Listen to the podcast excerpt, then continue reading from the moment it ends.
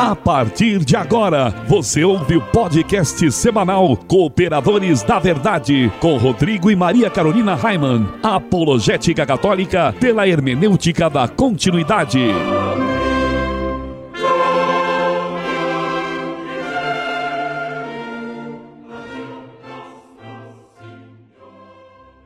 Olá, amigo ouvinte, paz e bem. Aqui quem vos fala é o professor Raiman e estamos começando mais um podcast semanal Cooperadores da Verdade, apologética católica pela hermenêutica da continuidade.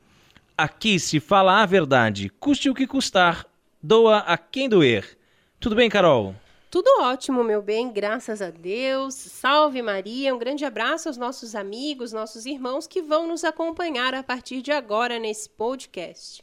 E o cooperador de hoje, que temos a graça e a honra de receber pela primeira vez aqui nos estúdios Joseph Ratzinger, que é ouvinte dos Cooperadores da Verdade, acompanha nosso programa, é o nosso vizinho e amigo de longa data, Isaías Feiler. Tudo bem, Isaías? Tudo ótimo, muito bom estar com vocês aqui. Obrigado pelo convite. Nós é que agradecemos. E o Isaías é também nosso irmão aqui da comunidade Santa Paulina, né, aqui de Itajaí, onde nós moramos.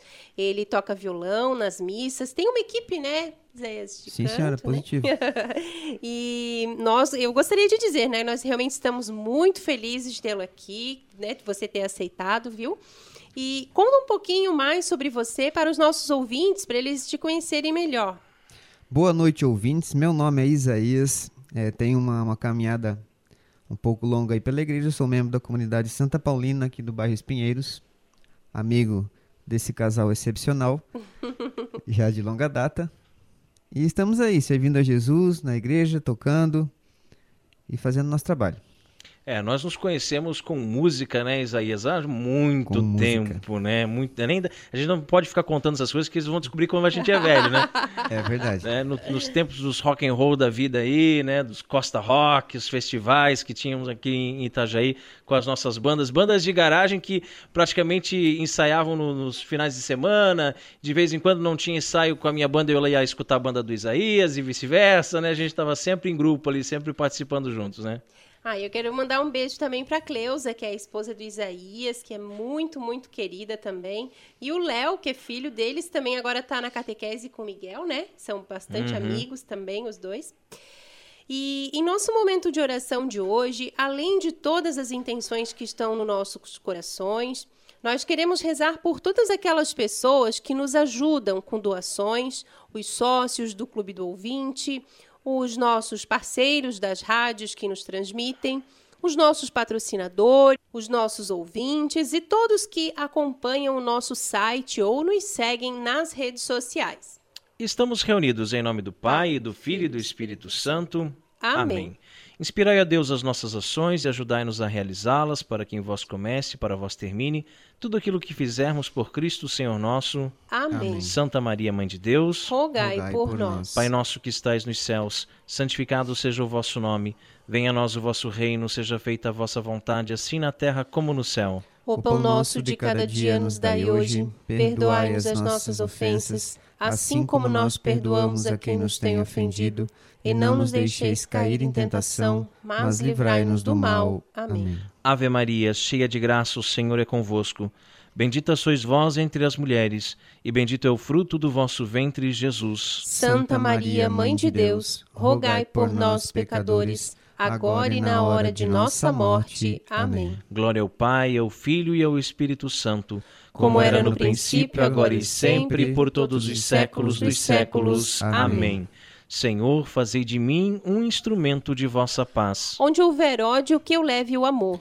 Onde houver ofensa, que eu leve o perdão. Onde houver discórdia, que eu leve a união. Onde houver dúvida, que eu leve a fé. Onde houver erro, que eu leve a verdade. Onde houver desespero, que eu leve a esperança. Onde houver tristeza, que eu leve a alegria. Onde houver trevas, que eu leve a luz. Ó Mestre, fazei que eu procure mais. Consolar, que ser consolado. Compreender, que ser compreendido. Amar, que ser amado. Pois é dando que se recebe. Perdoando, que se é perdoado. E é morrendo que se vive para a vida eterna.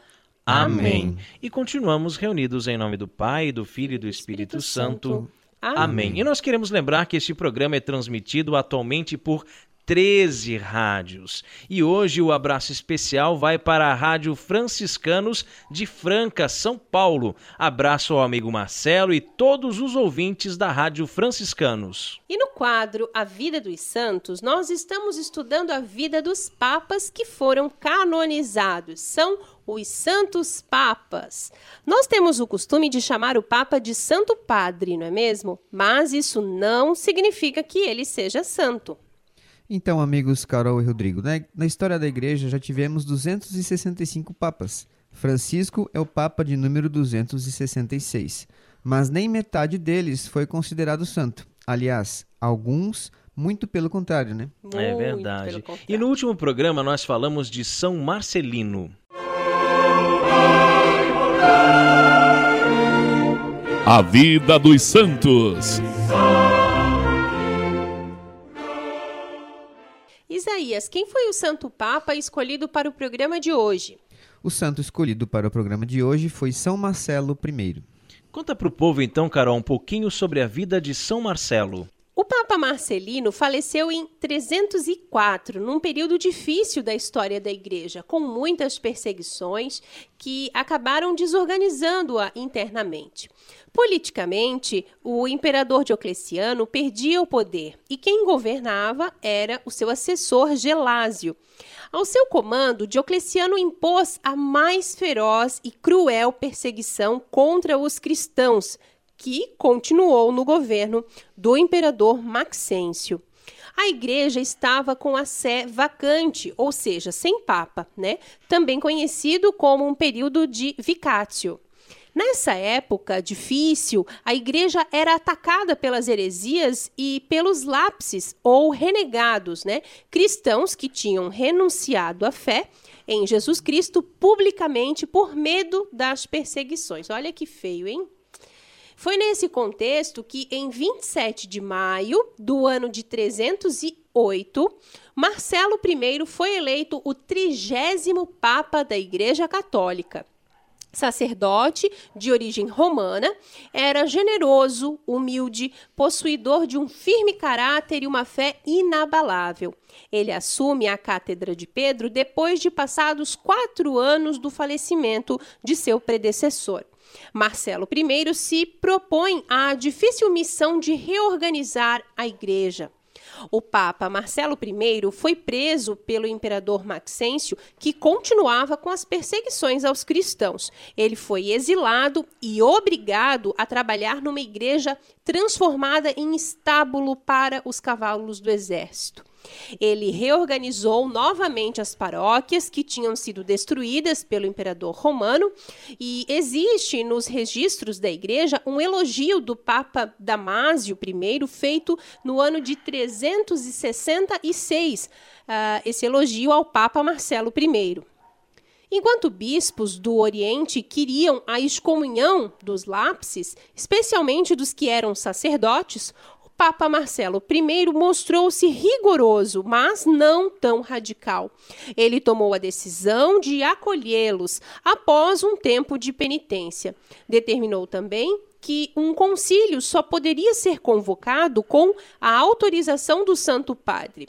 Marcelo I veio a falecer devido aos maus tratos em 16 de janeiro de 309. Ele é considerado o padroeiro dos treinadores de cavalo e dos cocheiros. Olha que interessante, né? Viu só? Ele foi trabalhar na igreja lá na, com os cavalos, lá na estrebaria, é, e acaba sendo padroeiro dos treinadores de cavalos, hein? Muito bacana. A igreja o declarou santo e mártir da fé, e suas relíquias encontram-se na cripta dos papas, em Roma, no cemitério de Santa Priscila. E olha só, Carol, o que, que você me diz? Será que hoje em dia ainda tem muitos lápis por aí, muitos renegados? Certamente, né? né? Muita gente que renega a fé em Jesus Cristo. Publicamente. Publicamente, né? né? A gente percebe que parece que as pessoas têm vergonha de falar de Jesus no seu ambiente é. de trabalho, né? nas escolas, na faculdade principalmente, né? Tem vergonha de defender a sua fé e aí peca por omissão, porque vê as pessoas criticando a Igreja Católica, vê as pessoas criticando o Papa, vê as pessoas falando mal de Jesus Cristo e se omitem, ficam quietinhas, fazem de conta que não é com elas, né? E eu penso assim que o principal também é você é, dar o exemplo, né? Então eu vejo hoje assim como as pessoas me olham diferente, às vezes até cochicham e falam mal mesmo, porque eu só uso saia, porque eu só uso vestido, sabe? Ah, porque ela é Carola, ah, porque não sei o que, sabe? Mas quer dizer, eu tenho certeza que elas me olham e veem sabe, é, é, né, uma pessoa modesta. Então, é, eu acredito assim que as pessoas hoje em dia também têm muita, é, às vezes, vergonha e eu vejo muitas meninas, assim, que estão, por exemplo, na Crisma, que estão em grupo de jovens, estão na igreja final de semana, mas durante a semana usam um shortinho tão curto, mas dá vergonha de você olhar para a pessoa, sabe? Então, eu, eu, penso, assim, que as pessoas deveriam, né, relembrar mais nesse, nesse sentido, assim, né? É, o martírio que nós sofremos hoje em dia é o martírio cinzento, né? A gente percebe como os primeiros cristãos sofriam realmente o derramamento de sangue, o martírio vermelho. E nós sofremos o martírio que o Papa Bento XVI costumava é, chamar de a humilhação mesmo, assim, por ser cristão, por defender a sua fé porque são tão poucos os que defendem e aqueles que defendem a fé são realmente ridicularizados, é. são humilhados, são vistos como a Carol falou, como carolas, né, papa óssea, enfim, tantos nomes que chamam a gente, né? São Marcelo I, rogai por nós. Encontre os cooperadores da verdade nas principais redes sociais: Twitter, Instagram, SoundCloud, Facebook e YouTube como Os Cooperadores. É, e não se esqueça de visitar o nosso site, que está muito bacana, é o cooperadoresdaverdade.com. Feller Contabilidade, do nosso amigo Diácono Vital. A Feller Contabilidade fica na rua Aldílio Garcia, número 479. Nesta você pode confiar. Atendimento de segunda a sexta-feira, das 8 ao meio-dia e das 13h30 às 17h30. Telefone 3346 2333. Feller Contabilidade arroba matrix.com.br. Em frente à Secretaria da Paróquia São Cristóvão de Itajaí, Santa Catarina. Feller Contabilidade, a sua empresa nas mãos certas. E se você também gostaria de anunciar a sua empresa no programa Cooperadores da Verdade, entre em contato conosco e ajude-nos a evangelizar. Chegou a hora de mergulharmos nas fontes franciscanas. Radicalidade para mim, misericórdia para o irmão.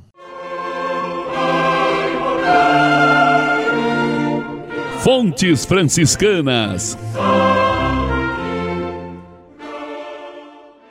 Nosso seráfico pai Francisco de Assis tinha todo um cuidado especial com aqueles irmãos doentes no espírito, ou seja, aqueles que caíam em tentações. As tentações, elas existem o tempo todo, né, gente? O tempo todo nós somos tentados. Mas não é à toa que no Pai Nosso nós dizemos: não nos deixeis cair em tentação. Ser tentado é uma coisa, cair na tentação é outra coisa totalmente diferente, né? Ao invés de corrigi-los asperamente, tinha com eles muita paciência para que não se perdessem, porque às vezes é pior.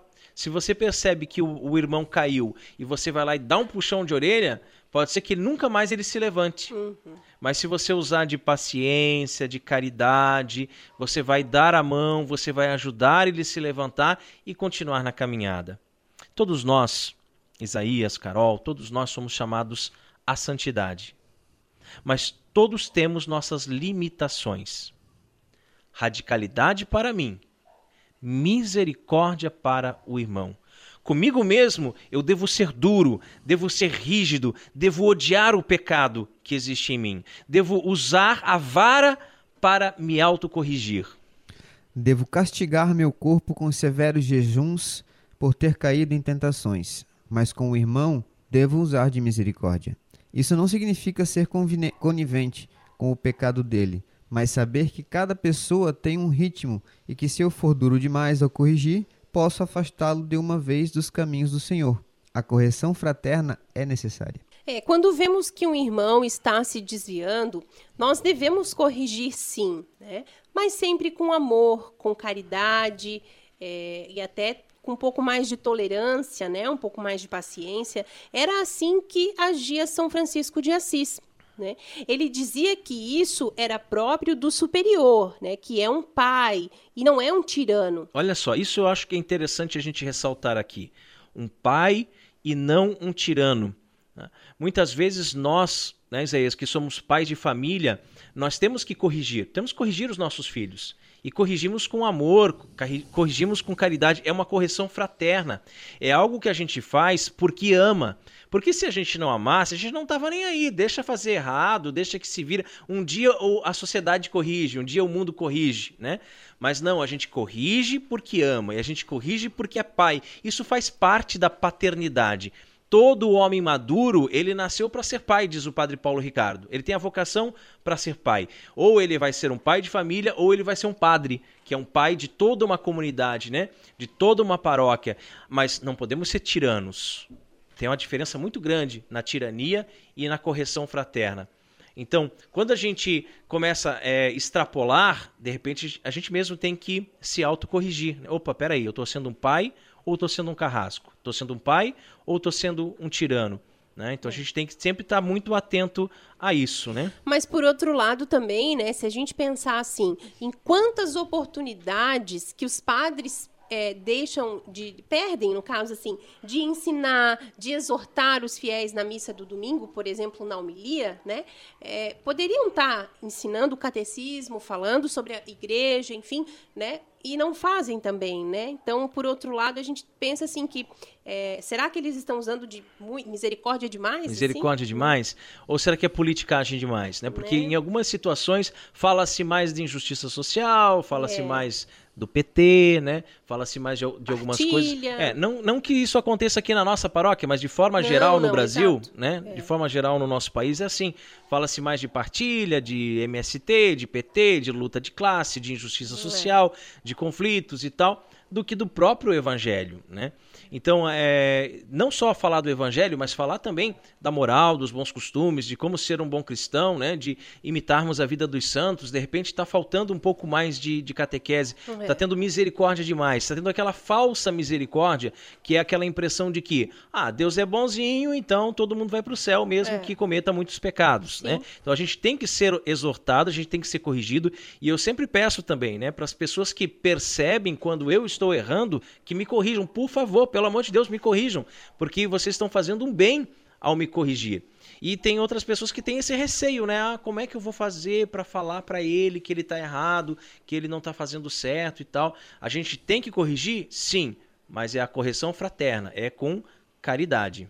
É, e São Francisco de Assis, então, ele sempre dizia que era próprio do superior, né, da ordem, que é um pai, querendo ou não, é, evitar as ocasiões de erros, né, e não permitir que viesse a cair aquele que, uma vez no chão, teria dificuldades para se levantar. Infelizmente, em muitos grupos, movimentos e pastorais de nossa igreja, a coisa não funciona assim. O Isaías está bem envolvido aí com vários grupos, né, Isaías? Você percebe muita coisa que a gente já não percebe mais, né? Porque a Maria Carolina e eu faz algum tempo que não participamos assim ativamente de nenhum grupo, nenhum movimento da paróquia, desde que nós assumimos o Cooperadores da Verdade, que exige muito de nós, né? A gravação dos programas, os vídeos, tudo isso eh, exige muita dedicação, exige muito tempo. Então, mas o Isaías está bem por dentro, né? Que às vezes qualquer deslize que uma pessoa dá, nós somos os primeiros a apontar o dedo, né? Tacar pedra, né? Jogar na cara, publicar os quatro cantos do mundo o pecado da pessoa. Parece até que, na verdade, as pessoas estão ali só esperando um simples deslize. Ah, esse acha que é santo, hein? Eu quero ver quando ele cair. Todo mundo vai saber quem ele é de verdade. Parece que torcem para que você caia, torcem para que você peque, torcem para que você sucumba às tentações, ao invés de rezarem por você, para que você se fortaleça e seja santo. Desculpa a expressão, mas tem movimentos dentro da igreja que parece realmente um ninho de cobras, né? Com certeza, Rodrigo. E é assim, é como diz o ditado, é não jogue pedra porque o seu telhado é de vidro. É de vidro, né? é. né? É, é verdade. É. Tomás de Celano diz que, que decaímos muito, ou seja, que não conseguimos seguir o exemplo de São Francisco. Ele afirma que não só deixamos de levantar ou de segurar os que estão fracos, mas, às vezes, até os empurramos para caírem. É. Triste, né? Sabemos que, às vezes, alguns irmãos que cometem sempre os mesmos erros caem sempre nas mesmas tentações. precisam de uma correção mais firme, pois por vontade própria eles estão profundamente é, arraigadas, né? E precisam de fogo e não de pomadas. Mas Deus é misericordioso e quer que nós sejamos misericordiosos também. Portanto, eu repito, radicalidade para mim, misericórdia para o irmão. Que assim seja. Amém. Amém. Fontes Franciscanas conta com o apoio da Livraria Católica Auxílio dos Cristãos. Artigos religiosos. A Livraria Auxílio dos Cristãos fica na Praça Governador Irineu Bornhausen, centro de Itajaí, no estacionamento da Igreja Matriz do Santíssimo Sacramento. Calendários, bíblias, livros, artigos litúrgicos, camisetas, cartões, presépios, crucifixos, imagens sacras, CDs, DVDs e muito mais. Telefone 3349-0692. 3349-0692. Livraria Auxílio dos Cristãos. 21 anos de tradição. E com o objetivo de adquirirmos um novo notebook para a gravação do nosso programa, nós estamos fazendo uma vaquinha. É, hoje o Isaías viu como a gente precisa de um novo notebook, né? O negócio tá feio aí, Tá hein, Isaías? difícil, estamos trabalhando pela graça. Só pela graça mesmo, né? Então, entre no nosso site, clique em vaquinha com K. O link fica lá no canto superior direito. Nós precisamos da sua ajuda para melhor servi-lo. Mas, se preferir, você pode se tornar sócio do Clube do Ouvinte dos Cooperadores da Verdade. É, e ao se tornar um sócio, além de ajudar com essa obra de evangelização, você tem várias recompensas. Entre no nosso site e clique em apoia.se. Está lá do lado da vaquinha. Você pode contribuir com qualquer valor a partir de 5 reais e assim nos ajuda a evangelizar. Amiguinho, não fique fora dessa. Seja um sócio evangelizador. Contamos com você. E no quadro mais treteiro do nosso programa, hoje vamos falar sobre a destruição da cristandade medieval. A hora da treta. As três revoluções. Etapas da destruição da cristandade medieval. Quando estudamos a Idade Média, verificamos que ela teve altos e baixos, né, que foram superados, e crises de orgulho e sensualidade também dominadas. Entre essas crises está a do século XIII, quando Nosso Senhor suscitou a Ordem dos Franciscanos, que praticava em grau exímio a humildade e a pureza. Suscitou a Ordem dos Dominicanos, para pregar essas mesmas virtudes num terreno mais intelectual. São Francisco, São Domingos, Santo Tomás de Aquino, São Boaventura e tantos outros santos destas ordens foram luzeiros que repeliram a maré montamente do orgulho, da sensualidade e das heresias, salvando assim a Idade Média. Por essas ou aquelas razões, no século XV, o orgulho e a sensualidade cresceram de novo, de modo imenso, talvez sem precedentes. E não apareceram mais santos para apregoar a necessidade de uma reforma de costumes, para dar nova vida à pureza e à humildade, para pregar com o calor e o êxito de São Domingos, São Francisco e outros santos, que conseguiram desviar o curso das coisas na sociedade inteira. O resultado foi que se levantou um santo, São Vicente Ferrer, que começou a pregar que estava próximo o fim do mundo e que ele era o anjo predito pelo Apocalipse para anunciar toda uma série de catástrofes. E as catástrofes, de fato, começaram no século XVI com o protestantismo. Então vamos lá, a primeira revolução, o protestantismo. Uh, tem que falar disso de novo? Foi a revolução religiosa provocada pelo orgulho e a sensualidade. A Igreja Católica, segundo o ensinamento de São Pio X, é uma igreja de desiguais. Uns foram instituídos para ensinar, governar e santificar, e outros para serem ensinados, governados e santificados. Olha que interessante isso, né? Esses últimos são os leigos, somos nós, né? Nós, cooperadores da verdade, não estamos aqui para ensinar nada. Nós estamos aqui só para transmitir os ensinamentos da igreja. Alguém já ensinou e nós estamos só transmitindo. Não somos mestres, não somos doutores, não somos nada. Nós somos leigos, né? Isso que é bem importante deixar claro. A gente sempre fala aqui, nós somos cooperadores da verdade, não somos os donos da verdade. A verdade é Cristo. Nós tentamos apenas colaborar com essa verdade.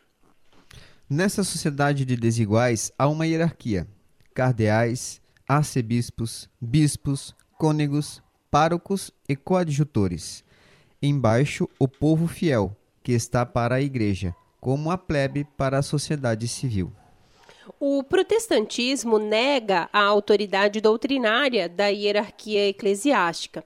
Cada qual tem o direito de interpretar a Bíblia como quiser. A partir desse momento, deixa de haver hierarquia, né? Todas as seitas protestantes têm esse denominador comum igualitário. Não há mestres para interpretar o evangelho, né? Cada um é mestre de si mesmo. Hoje na homilia o Padre Paulo disse, né, que ah, se, imagina se Deus pegasse depois que fosse que, que ele subiu aos céus, jogasse um livro lá e dissesse, ó, agora te vira nego. Achei engraçado. Até o padre Rio, a hora que ele falou isso. Agora. Até o padre é. Rio, quando ele falou. E, mas justamente ele quis falar, né, por conta da, da do dia da cátedra de, de, São Pedro, né, e tudo mais. E, e, é assim que os protestantes se veem, né? Eles estão se virando por aí. Cada protestante é o seu próprio papa, é. né? Cada um é autoridade máxima. Então, cada um pode pegar a Bíblia, interpretar do jeito que quiser, né? ir atrás da, das conversas do pastor. Né? e o pastor, ele não é, não está um nível acima em hierarquia do que o povo. Ele simplesmente ele é o dono daquela igreja, né? É ele que recolhe o dinheiro, para falar a verdade. Ele só recolhe o dinheiro. Ele não sabe mais nada além dos outros. Ele só recolhe a grana, né? Porque os outros, todos eles têm a mesma autoridade, têm o mesmo poder das chaves. Todos eles podem ligar e desligar, né? Todos eles podem interpretar a Bíblia da forma como quiserem. E aí sai tanta interpretação chula, né? Sai tanta coisa ridícula como aquele que passou uma vez no Fantástico, mas isso já faz alguns anos, não sei se vocês lembram, daquele, daquele, pastor que leu na Bíblia que ele tinha que transar com a mulher do vizinho, vocês viram? Ah, isso, isso, ele fez é? uma interpretação fez uma ali, interpretação mudou um acento lá Mudou no... um acento, quer dizer, o cara era totalmente analfabeto, não sabia nem ler, nem língua portuguesa ele sabia. sabia né?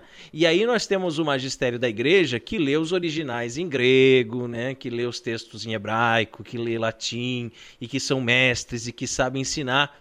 O cara vai ler em português e ele muda um acento e faz uma interpretação que muda toda a estrutura da, da comunidade ali, da, das famílias, meu. E aí o, o marido corno manso, né, aceita numa boa, porque está na Bíblia, é. o pastor falou, então tem que fazer e tal.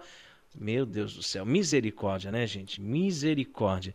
Então, o protestantismo, eles negaram o monarca da Igreja Católica, o Papa, exceto os anglicanos, que reconhecem ao Papa um vago primado de honra, mas não jurídico. Na seita protestante anglicana, continuaram os arcebispos, bispos, certos dignatários eclesiásticos, à maneira de cônegos, párocos e coadjutores. Agora, é importante lembrar né, que isso no começo do, do, dos anglicanos seguia aí essa, essa rigorosa hierarquia, mantendo a mesma tradição católica de que somente homens eram ordenados. Hoje os anglicanos ordenam mulheres. Né? E aí nós temos as padras, nós temos as, as bispas, né? Tá, tá feio o negócio para os anglicanos, gente. Tá bem complicado. Tá, tá bem feio mesmo. Não seria madras em vez de padras? É, mas é que é, pa, né? padras é para ser padras. bem, é para ser bem assim, para tirar uma onda com eles mesmo. De repente né? a Dilma conseguiu um lugar como padra, já é, que ela era presidenta. Ser. É, exatamente. De repente ela seria uma padra. A, a, Dilma era presidenta, né? Que é a mistura de presidente com anta. Mas, é, mas de repente tem até outro nome que a gente desconheça, né? Não, eu não sei qual é o nome correto, né? Isso aí é só para pra gente não levá-los a sério, mas né? Que, que a gente absurdo, não tem como né? levá-los a é, sério, é. né? É porque o rei Henrique VIII, né, quando ele se autodeclarou o papa da igreja anglicana, né, ele fundou a nova igreja, ele ainda tinha fé católica. Né? Por isso que manteve essa hierarquia. Ele acreditava na Eucaristia, ele acreditava é, nos santos, ele acreditava na, na, Virgem Maria. Só que depois, com o passar do tempo, é que a, a igreja foi recebendo influências cada vez maior dos luteranos e dos calvinistas e acabou ficando o que é a igreja anglicana hoje, né, que é uma lástima. E tanto é que eles estão tão perdidinhos, tão perdidinhos, que tem muitos grupos inteiros de anglicanos escrevendo para Roma para pedir para voltar para a Igreja Católica. A seita luterana também admite esses graus, mas Calvino, que foi um heresiarca pouco posterior a Lutero, negou os arcebispos e bispos, admitindo apenas os padres. São os chamados presbiterianos. Mas veja só, hoje em dia tem algumas igrejinhas dessas novinhas, é, neopentecostais, né? Igreja que tem aí 10 anos, 15 anos no máximo, e que tem bispo, cara. E aí eu fico pensando como é que tem bispo um negócio cara, desse, se né? intitula um bispo. É, se, Se se auto-intitula. Se intitula, né? Porque olha só, os bispos, eles são os sucessores dos apóstolos. Então, se você fizer uma espécie de árvore genealógica, pegar o nosso bispo aqui de Florianópolis, né, Dom Wilson. Quem foi que ordenou o Dom Wilson? Pega lá o nome dele. Agora pega esse cara e vê quem foi que ordenou ele. E vai voltando, vai voltando, vai voltando, vai chegar num dos, dos 12. Certamente chega num dos 12. Agora pega dessas igrejinhas pentecostal que tem por aí. Quem foi que te ordenou bispo? Eu me auto-ordenei Eu me bispo. Eu, colo... eu impus as minhas mãos na minha cabeça e eu disse: agora eu você é bispo. É, eu sou né? o cara. Porque, E é porque é e como se fosse é- só um título, É, né? ele- mas é interessante que eles usam isso para, não sei, designar algum tipo de poder, Um né? tipo ou de algum poder, como se, status. como se fosse maior do que o pastor, Né? né? Pois é. Ah, não, eu não sou só um pastor, eu sou um bispo. Eu sou um. Eu sou Olha um o bispo. nome. É, bispo. bispo. Às vezes a gente vê uns aí que são é, chamados de evangelistas, né? Bom, os evangelistas foram aqueles quatro que escreveram os evangelhos, né? João, Marcos, Lucas, Mateus, né? Escreveram os evangelhos. Esses são evangelistas. O que que esses aí da igreja evangélica escreveu? O que que escreveram? Um folhetinho para distribuir na- nas portas, né?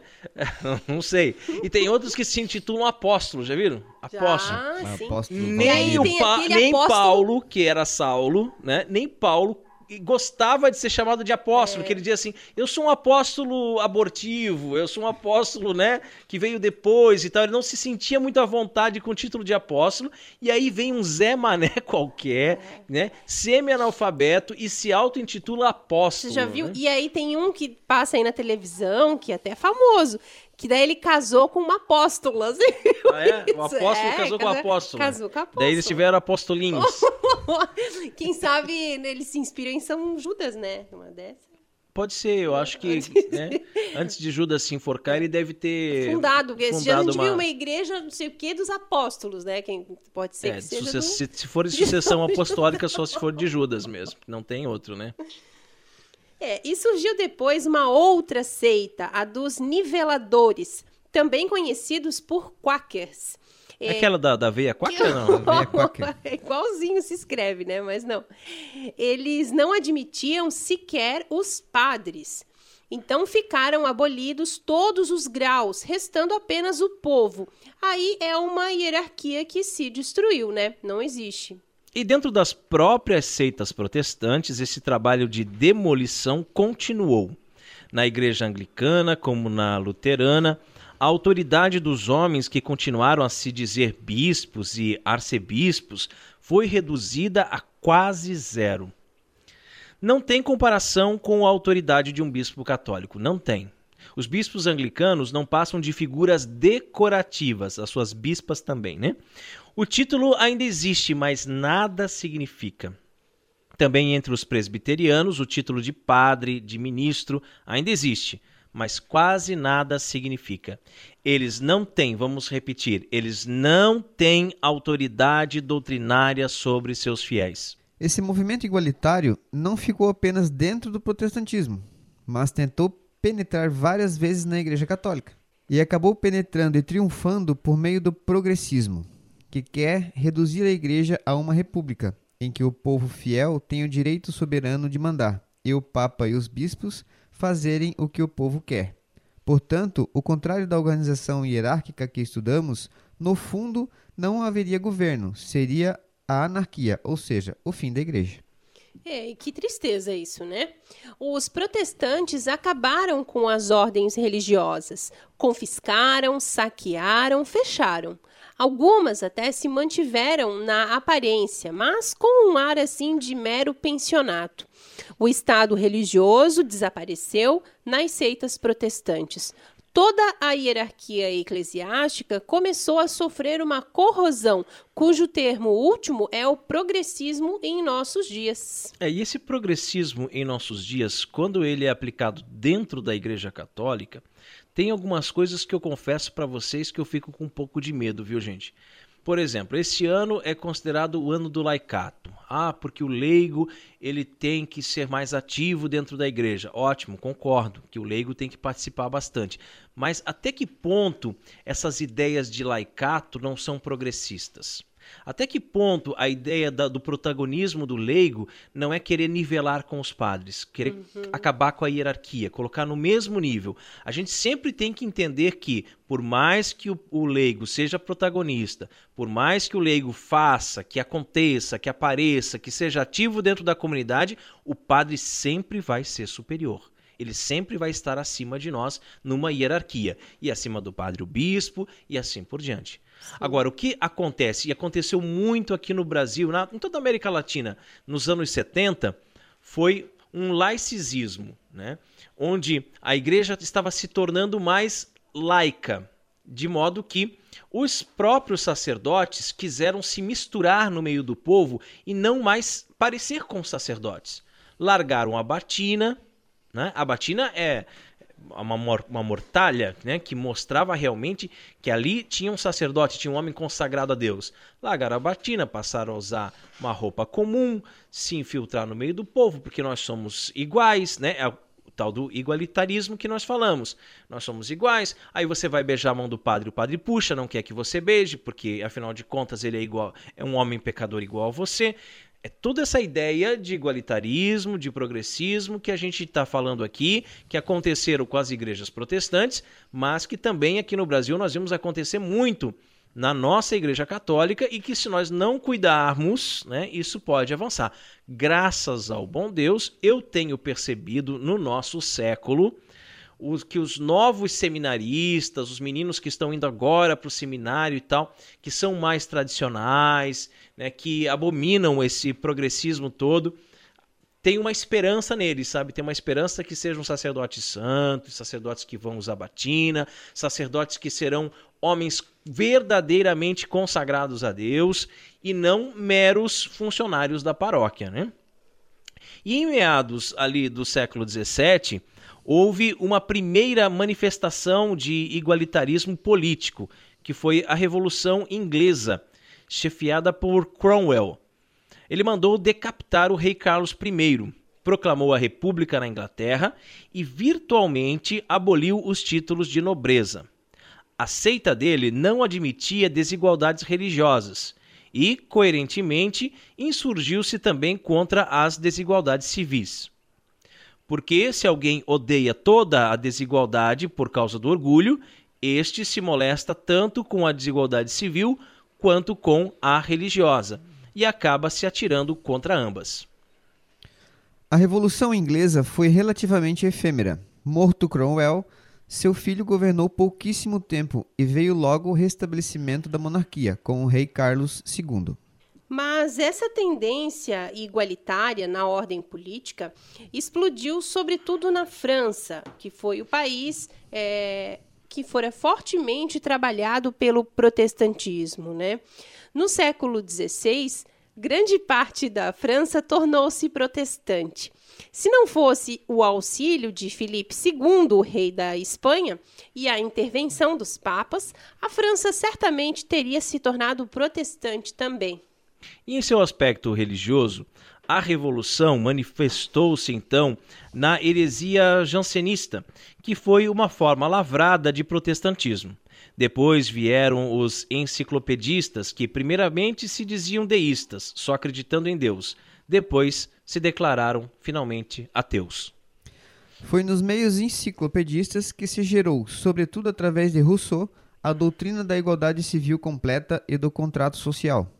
A ideia de Rousseau é que os homens eram felizes quando viviam em anarquia, na natureza. A civilização foi o mal e a sociedade nasceu de um contrato estabelecido entre os homens. O povo seria então o verdadeiro soberano e a verdadeira lei era a igualdade. E Rousseau não deixava de ser um louco, né, cara? Um doido, um doido varrido, né? Porque o que ele queria era uma sociedade animal, né? Então vamos deixar de pensar e vamos viver como animais, né? Um, um, cachorro, por exemplo, um cachorro, ele, quando ele tem atração sexual, ele transa com a primeira cadela que aparecer, não importa se é mãe dele, se é filha dele, se é irmã dele, né? É isso que Rousseau queria para nós, hein, gente? Vamos abrir o olho com esse cara. E não vamos muito longe. A, a, tal da igualdade de gênero. Exato, que está aí batendo fala, nas nossas portas, nas nossas escolas, né? Se bobear, vai levar a isso. É. É. Mas não vamos bobear, né? Vamos cooperar com a verdade. E em breve nós teremos aí um evento, né, com o Felipe Neri aqui na nossa região, falando sobre ideologia de gênero. Vamos ficar firme nisso aí, gente. Não vamos deixar esse negócio nos vencer, não. Principalmente nós, né, que somos pais, fica sempre de olho nas escolas também, né? É muito importante. E a segunda revolução, Carol?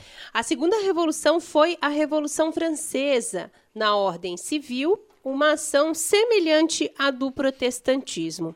A doutrina social dos enciclopedistas degenerou em ideias políticas que se propagaram na França, dando origem em 1789 à Revolução Francesa. Esta fez na ordem civil aquilo que o protestantismo fizera na ordem espiritual. E olha, eu, como professor de história, eu sempre tenho que bater nessa tecla com os alunos, porque todo livro de história aprovado pelo MEC exalta a Revolução Francesa como se tivesse sido uma maravilha, foi uma coisa excelente. Eu tenho que dizer para eles: olha, esqueça o que está escrito aqui, porque a Revolução Francesa foi uma bosta, gente, né? Foi terrível para a humanidade. Foi uma coisa assim que, né, eles levados pelo orgulho, pelo igualitarismo, né? Os republicanos franceses muito coadjuvados pelos protestantes proclamaram a república e aboliram os títulos de nobreza. Mais ainda, Sendo a França um país católico, promulgaram uma lei que visava obrigar a Igreja Católica a aceitar a mentalidade e a estrutura de uma igreja protestante. Que absurdo, né? De acordo com essa Constituição Civil do Clero, a Igreja da França ficava independente de Roma. E os cargos eclesiásticos, como os de arcebispos, bispos, etc., tornaram-se mais ou menos eletivos, introduzindo o republicanismo na Igreja. Como os padres católicos, na sua imensa maioria, não aceitaram essa lei, a Revolução Francesa proibiu o funcionamento da verdadeira Igreja Católica na França. Olha só, isso mostra como a Revolução Francesa ela é o outro lado da medalha da Revolução Protestante. Né? Ela proveio de protestantes antigos e tentou implantar na França um neoprotestantismo. Ainda segundo os ideólogos da mesma revolução, sendo os homens iguais perante a lei, são também iguais politicamente, e declaravam que a monarquia era o fruto do poder do povo em benefício de uma família, e a aristocracia o fruto do poder político em benefício de um grupo de famílias, e concluíam que a única ordem de coisas moral e legítima é a ordem igualitária e popular. Que balela, né? Resultado: quando a Revolução Francesa estava no seu declínio, mostrou-se quase comunista. Editou leis contra as propriedades, perseguiu os ricos, etc.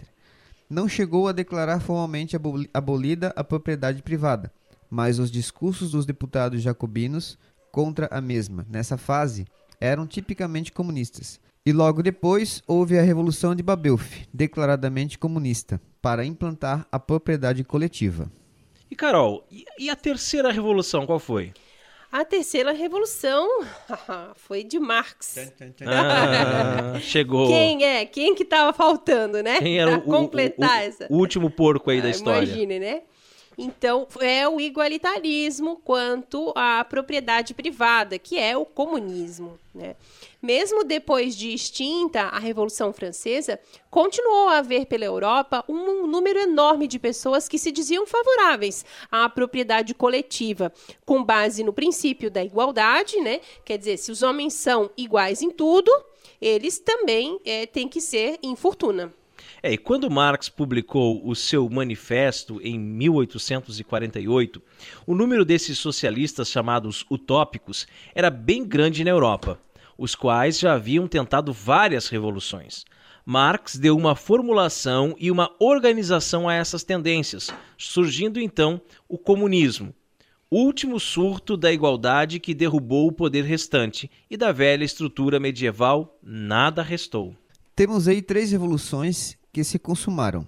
É o apogeu do orgulho que chegou à plenitude do igualitarismo. Do exposto resulta claro o nexo profundo que existe entre a primeira revolução, que é a Revolução Protestante, e a última, que é a Revolução Comunista. Mas então, nós falamos lá em cima que iríamos conversar hoje sobre as três etapas, né? Que são as três revoluções. Mas se nós meditarmos um pouquinho mais adiante, nós podemos chegar à conclusão que existe uma quarta revolução, não é, Carol? Sim, foi o último golpe, Raiman, a pulverização. Foi a revolução anarquista após o comunismo. Nós poderíamos acrescentar ainda é, algo mais. O comunismo parece o termo final, né? Mas dentro dele ainda há um esboroamento. Os comunistas, tipo Marx, Lenin, Stalin e outros, reconheciam que o Estado, o poder público, com sua máquina, sua administração, etc., ainda era um resto de desigualdade e deveria vir o dia em que não existiria mais o poder público. Todas as autoridades seriam suprimidas e haveria apenas cooperativas e nada mais. Esse é o objetivo da Revolução Marcusiana. Olha o Marcuse aí, ó. a Revolução Hippie que é anarquista e visa suprimir até o Estado. Eis o último golpe que dentro do comunismo ainda se pode dar. E é aquilo que nós falamos lá no início, né? O papel da sensualidade nessa tríplice revolução.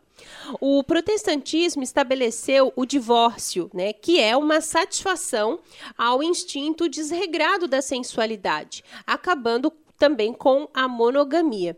Pois o que é o divórcio, né? Se não uma poligamia a prestações. É verdade, né? Bem, bem pensado isso aí, né? Lutero, aliás, e esse documento se descobriu muito tempo após sua morte, e nem mesmo os protestantes o negam, autorizou o Landgrave de Hesse, na Alemanha, a ter mais de uma esposa ao mesmo tempo.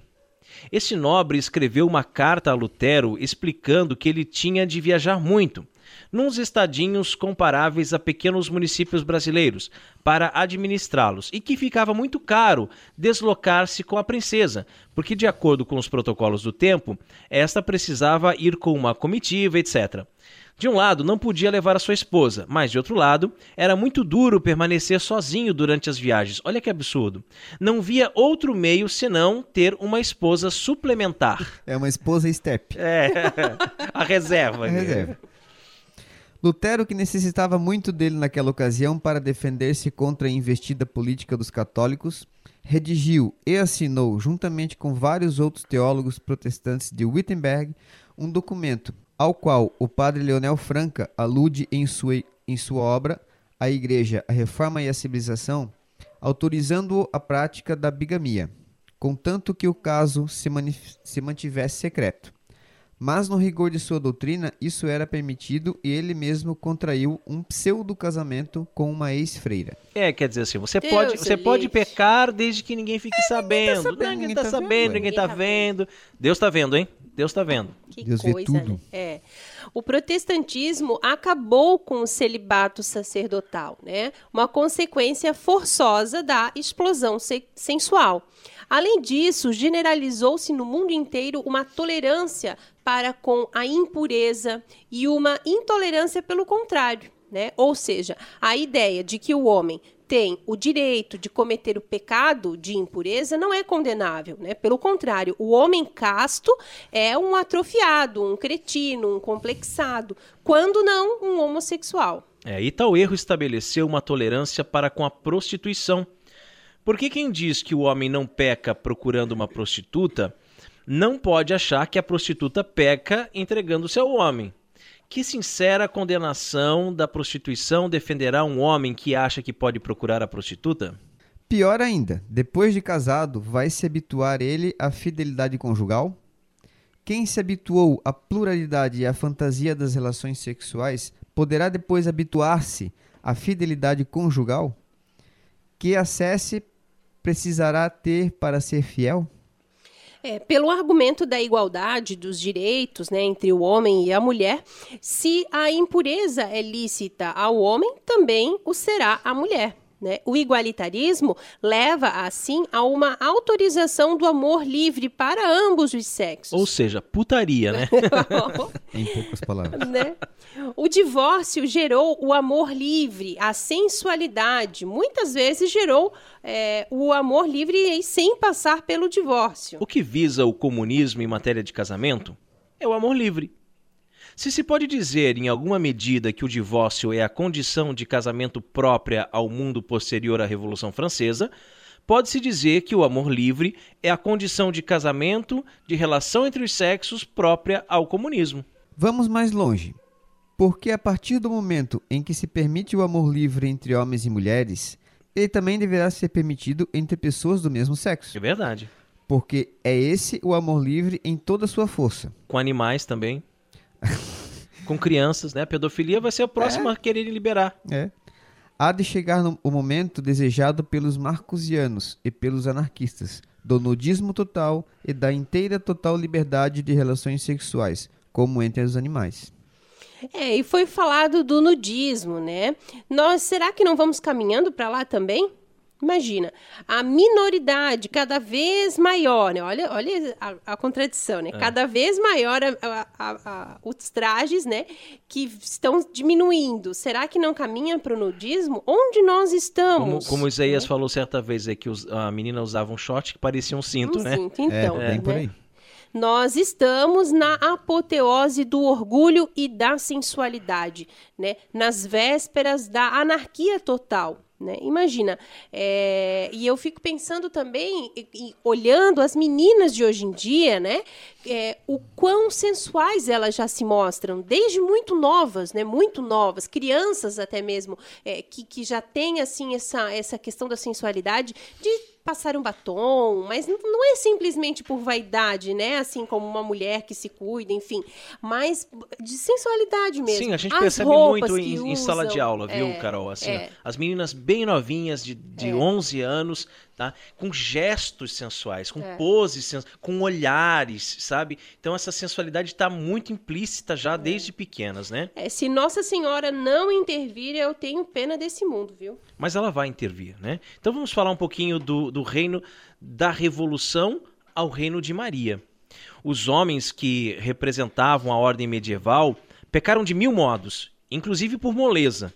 Essa ordem foi destruída no comunismo, radicalmente, no que resta de países não comunistas, quase até suas últimas fibras. Por causa daquela ideia da perenidade do poder de Jesus Cristo, na- da realeza de Cristo na terra, acredito que esse triunfo da revolução não poderá realizar-se completamente, e que haverá a implantação de uma ordem de coisas que vai ser o contrário de tudo isto. De um extremo se volta ao outro extremo. No relógio, quando o pêndulo chega até um extremo, ele volta depois ao outro lado, né? E nós, do mesmo modo, vamos passar do reino da revolução ao reino de Maria. E o crédito desse texto que serviu de base para a nossa reflexão desta vez é de um artigo do Dr. Plínio Correia. E chegamos à hora mais esperada aqui do programa Cooperadores da Verdade. É, os puritanos piram, hein? Catolicismo e cerveja.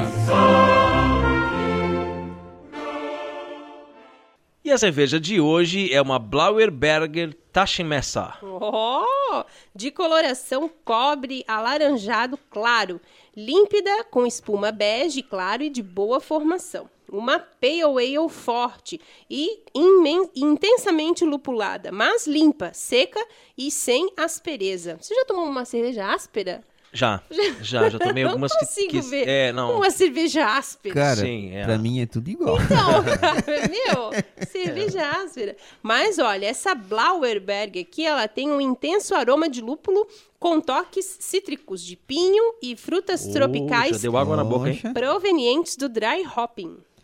Na boca, o sabor de lúpulo é forte e complexo, de amargor intenso, suportado pelo dulçor do malte e equilibrado com sua potência alcoólica. Corpo médio-baixo com um suave aquecimento alcoólico. Uma verdadeira vitrine de lúpulos. O estilo é o Imperial India Pale Ale. O teor alcoólico é uma paulada, gente, 8,5%. Caraca. O amargor também ela é muito amarga, 81 IBU.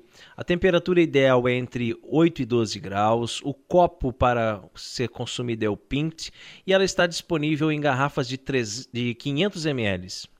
Harmoniza com saladas, peixes, frutos do mar, carne de porco assada e carnes vermelhas magras. Ó, gente, na, care... na quaresma nada de carne, viu? Só Frutos do peixinho. mar, peixinho, tá mas legal. não vão exagerar no peixe também. Também não pode. Que é, É, olha, ah, olha. vou comer só peixe, mas sim top de Sim, peixe top até... de peixe, não. e Moderam eu- né, no a negócio aí. Até, eu e o Raima, a gente presenciou uma vez uma cena assim, na Sexta-feira Santa. A pessoa daí fez peixe, fez bobó de camarão, fez moqueca de não sei o que. Sabe, mas Camara- um banquete camarão na moranga, não de um jeito assim, E, ó. e aí tirou, não aí tirou uma foto daquela mesa Né? cheia e colocou no Facebook. Sexta-feira Tipo, Santa, quer dizer. Meu, meu, no mínimo, cadê no o- mínimo, né? a pessoa perdeu meio sentido Perdeu, ali do né? negócio. O né? jejum passou longe. É. Ah, essa cerveja ela ganhou um prêmio de medalha de bronze no Festival Brasileiro da Cerveja em 2016. Oremos. Abençoai, Senhor, esta criatura cerveja, que da riqueza do grão vos dignastes produzir, para que seja remédio salutar ao gênero humano. Concedei ainda, pela invocação do vosso santo nome, que quem quer que dela beba receba de vós a saúde do corpo e a tutela da alma. Por Cristo nosso Senhor. Amém. Amém. Bem, E olha que essa, essa espuma é bege mesmo, você viu? É Não bege Ela mesmo, não é branca. né? E ela é bem persistente. Olha só Nossa, como ela fica aham. no copo, né? Dá pra comer de colherinha. Bem amarga, bem amarga, mas bem saborosa. Delícia. É uma paulada de lúpulos Nossa. mesmo. Muito boa. Bem forte. Eu gostei. E se você está nos ouvindo agora, também sabe fazer cerveja e quer ter a sua obra-prima degustada aqui no programa Cooperadores da Verdade e ainda ganhar uma propaganda na faixa, entre em contato conosco pelo e-mail contato arroba cooperadoresdaverdade.com. Catolicismo e cerveja conta com o apoio da Beer House Cervejas Especiais. Empório especializado em cervejas nacionais e importadas, com agradável espaço para degustação e inúmeras opções para presentes. Produtos para harmonização, copos, taças, kits e cestas e, é claro, muita cerveja. Aberto ao público de segunda a sexta, das 15 às 23 horas, e aos sábados, das 10 às 22 horas. A nossa missão é trazer o universo cervejeiro cada vez mais próximo dos apreciadores dessa bebida inigualável. A Beer House está situada à Avenida Coronel Marcos Conder, número 950, Sala Térrea, Centro, Itajaí, Santa Catarina. beerhousemkt@gmail.com. Fone 3045 5821. Beer House, a primeira casa cervejeira de Itajaí. E rezemos a Virgem que nos proteja, nos guie e cuide do nosso apostolado. Salve, Rainha, Mãe de misericórdia, vida, doçura e esperança nossa salve. A vós bradamos, degredados filhos de Eva, a vós suspirando, gemendo e chorando neste vale de lágrimas. Eia, pois, advogada nossa, esses vossos olhos misericordiosos a nós volvei, e depois desse desterro mostrai-nos Jesus, bendito o fruto do vosso ventre. Ó clemente, ó piedosa, ó doce sempre Virgem Maria. Rogai por nós, Santa Mãe de Deus, para, que, sejamos dignos das promessas de Cristo.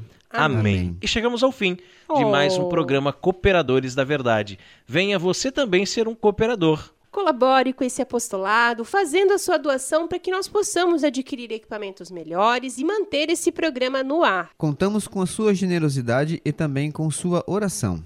Muito obrigado a você que nos acompanhou nesse podcast. Ajude a divulgar, compartilhando nas redes sociais. Obrigado a vocês, obrigado pelo convite de estar aqui. É uma honra para mim poder estar aqui no estúdio com A honra vocês é e toda participar. nossa. É, nossa. Peço desculpas pelos erros, pelas falhas, mas da próxima eu me preparo melhor. Eu gostei, agora gostei. Da próxima, viu? Eu, eu ia convidar, eu ia próxima. convidar para próxima, mas ele já falou que vem. Então, Já agora me fiquei- convidei. Agora já fiquei feliz, hein? E eu fiquei imaginando, o Isaías, no começo ele falou que ah, eu vou começar a ficar nervoso e tal. Imagina se tivesse nervoso. Ele foi muito bem, gostei bastante, bem bacana mesmo. E muito obrigada, né, Rodrigo, Isaías também, muito legal. Quero dizer que a, realmente a honra é nossa de tê-lo aqui, cooperando com a verdade. Agradeço aos nossos irmãos, nossos ouvintes, os nossos radialistas, nossos amigos também de todas as rádios que nos transmitem e que Deus abençoe a todos. Salve Maria. Obrigado, Isaías, meu grande amigo, que você possa vir mais vezes aqui. Carol, muito obrigado, meu bem. Né? Deus abençoe a todos. Paz e bem.